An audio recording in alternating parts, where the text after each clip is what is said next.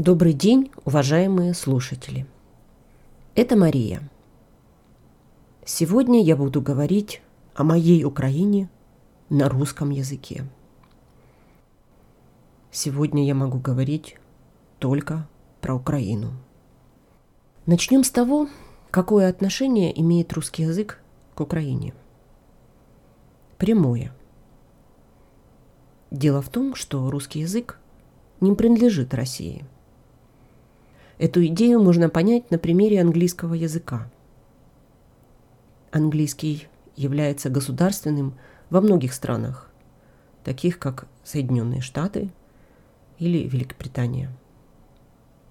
Так и русский язык – это язык общения для многих людей, в том числе живущих за пределами России. И поэтому много русскоязычных украинцев живет в Украине. Странный термин, не правда ли? Русскоязычный значит говорящий на русском языке. А украинец? Что значит слово «украинец»? Дело в том, что в русском языке слово «национальность» обозначает этнос. В Советском Союзе слово «украинец» или «украинка» в женском роде означало именно это, то есть этническую принадлежность. Часто это означало, что украинцами считали только тех, у кого украинский язык родной. Но все изменилось в 1991 году, когда Советский Союз перестал существовать. Иногда говорят, Советский Союз распался или развалился. В 1991 году Советский Союз распался не на произвольные части, а он распался по внутренним административным швам, по границам. Он распался на 15 республик, 15 частей, из которых он был сшит, составлен. Самой большой частью была Россия, Российская Федерация – Украина была второй по размеру, хотя и гораздо меньше, чем Россия. С этого момента Украина стала тем государством, которое мы знаем сейчас.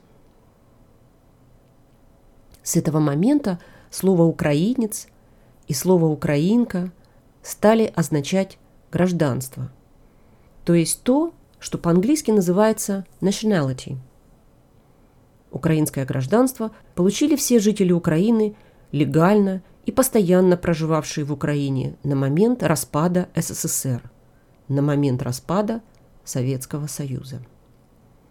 Теперь давайте разберемся, как правильно говорить «на Украине» или «в Украине». Дело в том, что раньше, в советское время, было правильно говорить «на Украине». Это вопрос грамматики, в котором отражалась советская действительность. А действительность была, как я уже сказала, такова.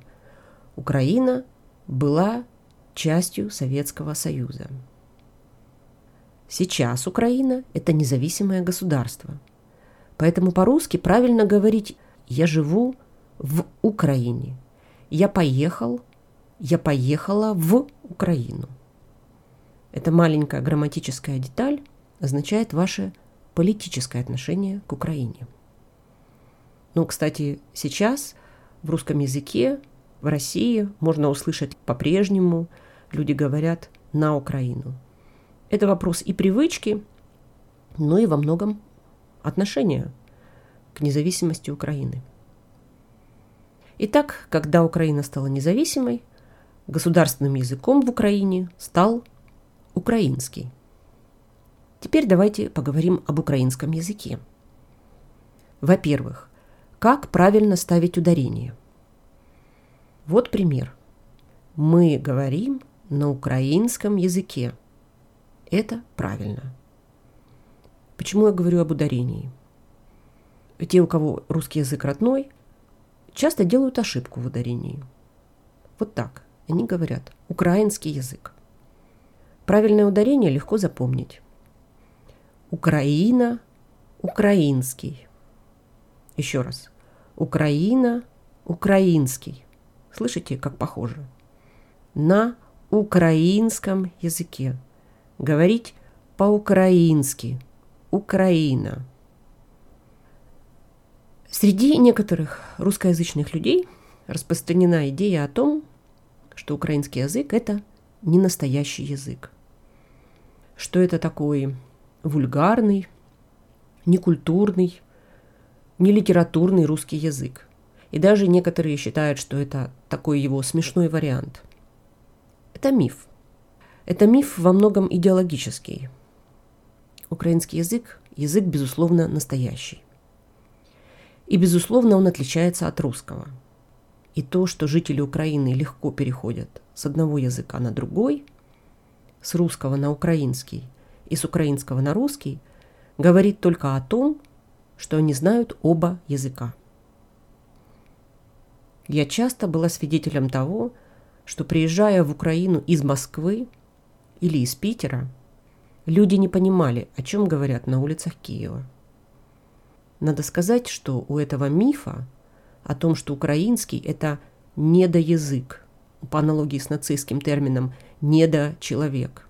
Так вот, у этого мифа есть своя причина, есть свои корни – Дело в том, что русский и украинский язык действительно родственны. Это славянские языки. История славянских народов переплетена, она запутана, она сложна, но это не делает украинский диалектом русского. Вообще, по поводу диалекта, мне хотелось бы вспомнить книгу Юджина Вебера о формировании французской нации, которая называется «Из крестьян во французы». Так вот, Вебер дает хорошее определение понятию языка и диалекта. Он говорит, что язык – это диалект, на котором разговаривает армия. Можно поспорить с некоторыми деталями этого определения, но в целом, я думаю, идея ясна. Во многом, что считать диалектом, что языком, определяет политика. Русский язык был государственным языком Российской империи. Русский язык был государственным языком Советского Союза. В обоих государствах армия говорила на русском языке. Считать ли русский полноценным языком? Этот вопрос был решен на политическом уровне. Да, русский – это язык. Другие языки – диалекты, наречия не обладали таким статусом. Но и филология может дать свое определение. И в данном случае мне бы хотелось сослаться на большого ученого, академика Российской Академии Наук, Андрея Залезняка. Он недавно, к сожалению, умер. У него, кстати, есть прекрасное видео на YouTube по истории русского языка – так вот, академик Залезняк говорит о том, что украинский – это, безусловно, язык с филологической точки зрения. Украинский больше похож на такие славянские языки, как чешский и польский, чем на русский. Ну а теперь несколько слов о политике. Трудно разобраться в политике, не зная истории. Это происходит потому, что политики часто используют историю в своих целях. Эта традиция использования истории как фундамента для идеологии существует, конечно, во многих странах и культурах. И в европейских странах, и в Северной Америке, и, конечно, в сегодняшней России. Безусловно, политика использует историю и в Украине. Но именно поэтому роль историков необычайно важна. История только на первый взгляд не имеет прикладного значения. Историки должны отвечать на вопросы – должны рассказывать, а политики должны их слушать. 24 февраля 2022 года Россия начала военное вторжение в Украину. Иначе говоря, Россия развязала войну против независимого государства. Неслыханно. На дворе 21 век. Но риторика президента Путина – говорит о том, что 20 век еще не закончился.